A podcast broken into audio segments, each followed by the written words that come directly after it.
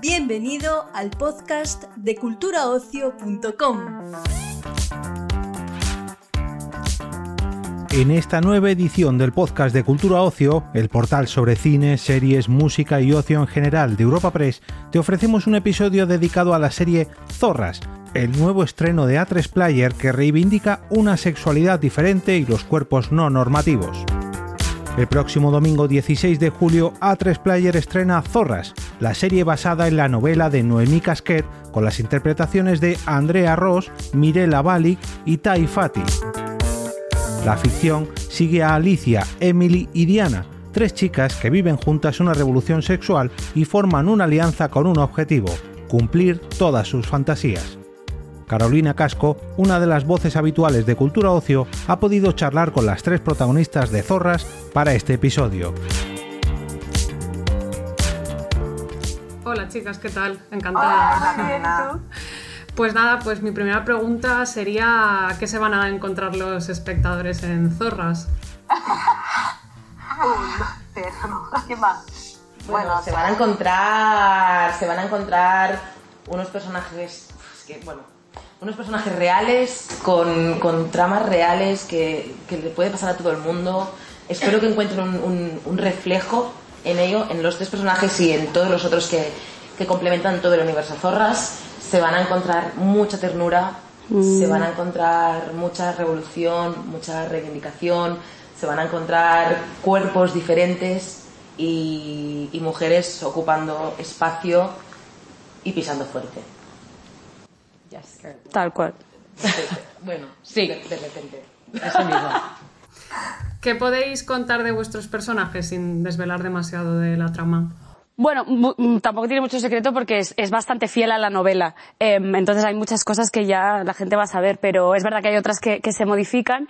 Eh, Alicia, que es mi personaje, es, eh, una chica que está en plena crisis existencial y decide hacer un cambio de rumbo en su vida y entonces le aparece un nuevo universo que es el de ser feliz y ser libre, ¿no? De autoconocerse y, entender que el placer forma parte de la salud y no del ocio, que esto es algo que deberíamos entender también como sociedad. Eh, entonces, nada, es una tipa que se encuentra con dos mujeres con el mismo impulso que ellas, que es el impulso de, de crecer siendo consciente de quién son y siendo fieles a lo que, a lo que ellas quieren ser. Emily, por otro lado, es una tipa que, que dice de, sí misma ser muy valiente y muy fuerte y muy, bueno, que el, el mundo no, no le apabulla tanto, digamos que es ella la que, la que hace que tiemble la tierra, pero luego al encontrarse con, con estas dos zorras y fundar este club de zorras, eh, creo que se permite eh, caer en los brazos de unas amigas que, que, le pueden hacer abrirse y darse cuenta de que es más vulnerable, de que tiene ciertos problemas y, y, y cosas que tiene que resolver. Emily tiene una relación una, mala relación con un chico que ninguno de los dos son malos ni buenos, simplemente no saben relacionarse muy bien, no tienen todavía las herramientas. Entonces, gracias a las chicas y a un autoconocimiento y trabajo interno que de repente Emily tiene y abre los ojos, se da cuenta de que no necesita de ese hombre eh, para decidir elegirse a sí misma y cambiar el rumbo y, y, elegir otra dirección de vida en la que de repente se sana, salva a sí misma y se cuida de otra manera. Y en mi caso el viaje de Diana es un viaje totalmente de autodescubrimiento, de atreverse a, a, a descubrir quién es ella, a poner límites con sus padres y a, y a darse espacio para ser quien es y, y quererse. Y, y sí, básicamente, y a explorarse totalmente. Bueno, no sé si estaréis de acuerdo en que todavía la sexualidad femenina pues puede ser un poco tabú en, en las series y en el cine. Eh, entonces quería preguntaros si a vosotras como mujeres y como actrices eh, os dio como un poco de respeto eh, meteros en un proyecto como Zorras que habla que el tema central es la sexualidad o al revés, si para vosotras fue algo como que os animó, ¿no? que, que os gustó el proyecto. Pues a mí me dio vértigo y respeto hasta que conocí a las productoras ejecutivas del proyecto y entendí que iba a ser un espacio seguro entendí qué es lo que querían explicar concretamente y ahí ya no tuve miedo nunca más. Eh, ahí ya entonces empezó casi lo político, ¿no? Como, vale, vamos a explicar esto, vamos a mostrar una sexualidad diferente, unos cuerpos normales y vamos a decirle a la gente joven que, que está bien eh, tener cuerpos no normativos, que está bien ser torpe, que está bien, eh, que está bien estar vivo al final, ¿no? Un poco. Y que está bien, y que está bien no saberlo todo que, que es, en fin, la, la, vida de uno mismo, da igual en, en dónde esté. Pero más que vértigo o así, que, que, es lo que te explico, sí que hubo cierta responsabilidad de, vale, pues mm. ahora hagámoslo bien, ¿no? Y ahí es donde claro. entró la figura de la coordinación de intimidad, el equipo de Intimact, eh, que ahí ellas hicieron un trabajo eh, inmenso, es decir, la serie no sería la que es sin el trabajo si no de las coordinadoras ellas, de intimidad, sin duda, porque no solo coreografían eh, y le dan entidad a esas escenas, sino que coordinan todos los departamentos para que nosotras estemos protegidas, seguras y en un ambiente cre creativo, ¿no? Sí, totalmente. Es que ¿No queréis añadir nada? Sí, es que te estaba escuchando, como que me he evadido escuchándote, ¿sabes? como... Bueno, antes has comentado ahora, Andrea, que, está, que queréis como dirigiros a un público joven. Eh, ¿Qué creéis vosotras eh, que va a enganchar a ese otro público que a lo mejor parece que no está tan dirigido, como puede ser un público más mayor, o a lo mejor público joven pero masculino, que, no se, que sienta que a lo mejor no, no habla a ellos esta serie?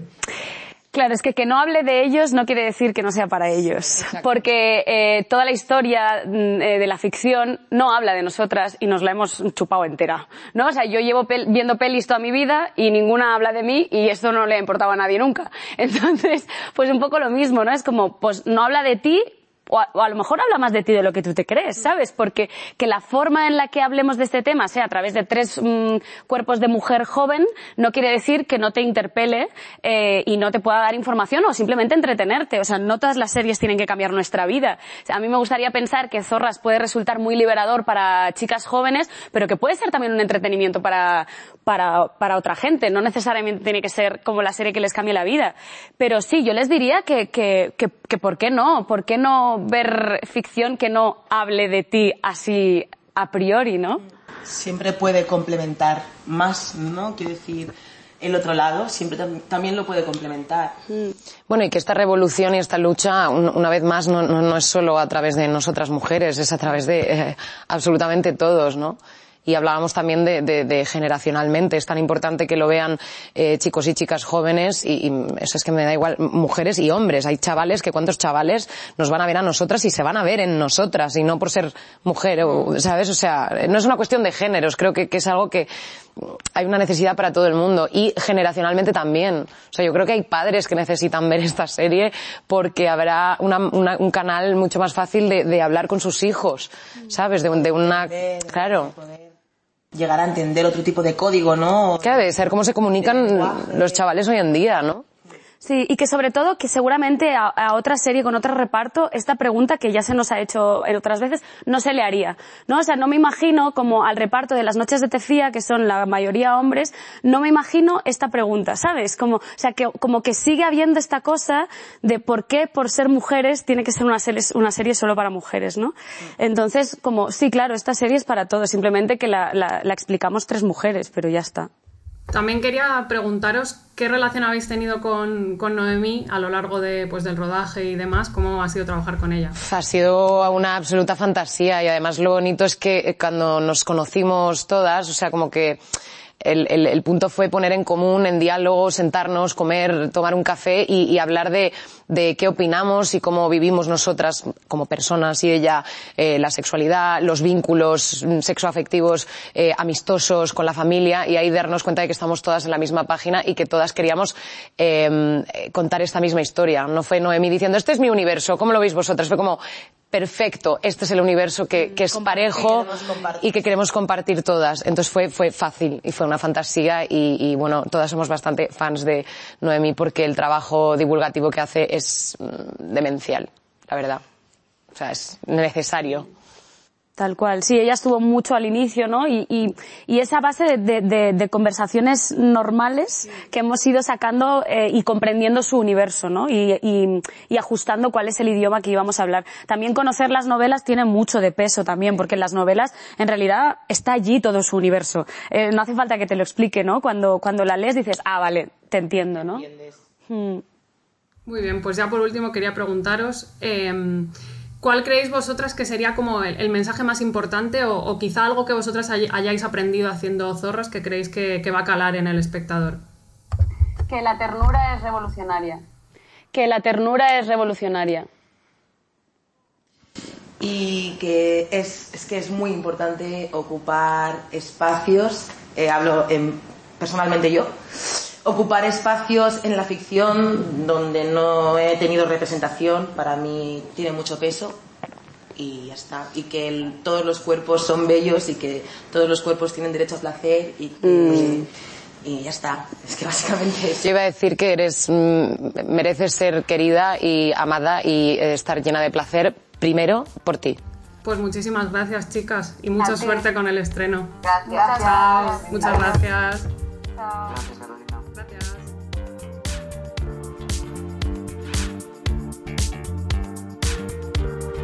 Despedimos esta entrega del podcast culturaocio.com invitándote a descubrir el resto de episodios de este podcast, así como todo el catálogo de programas de nuestra red a través de Europa Press-podcast.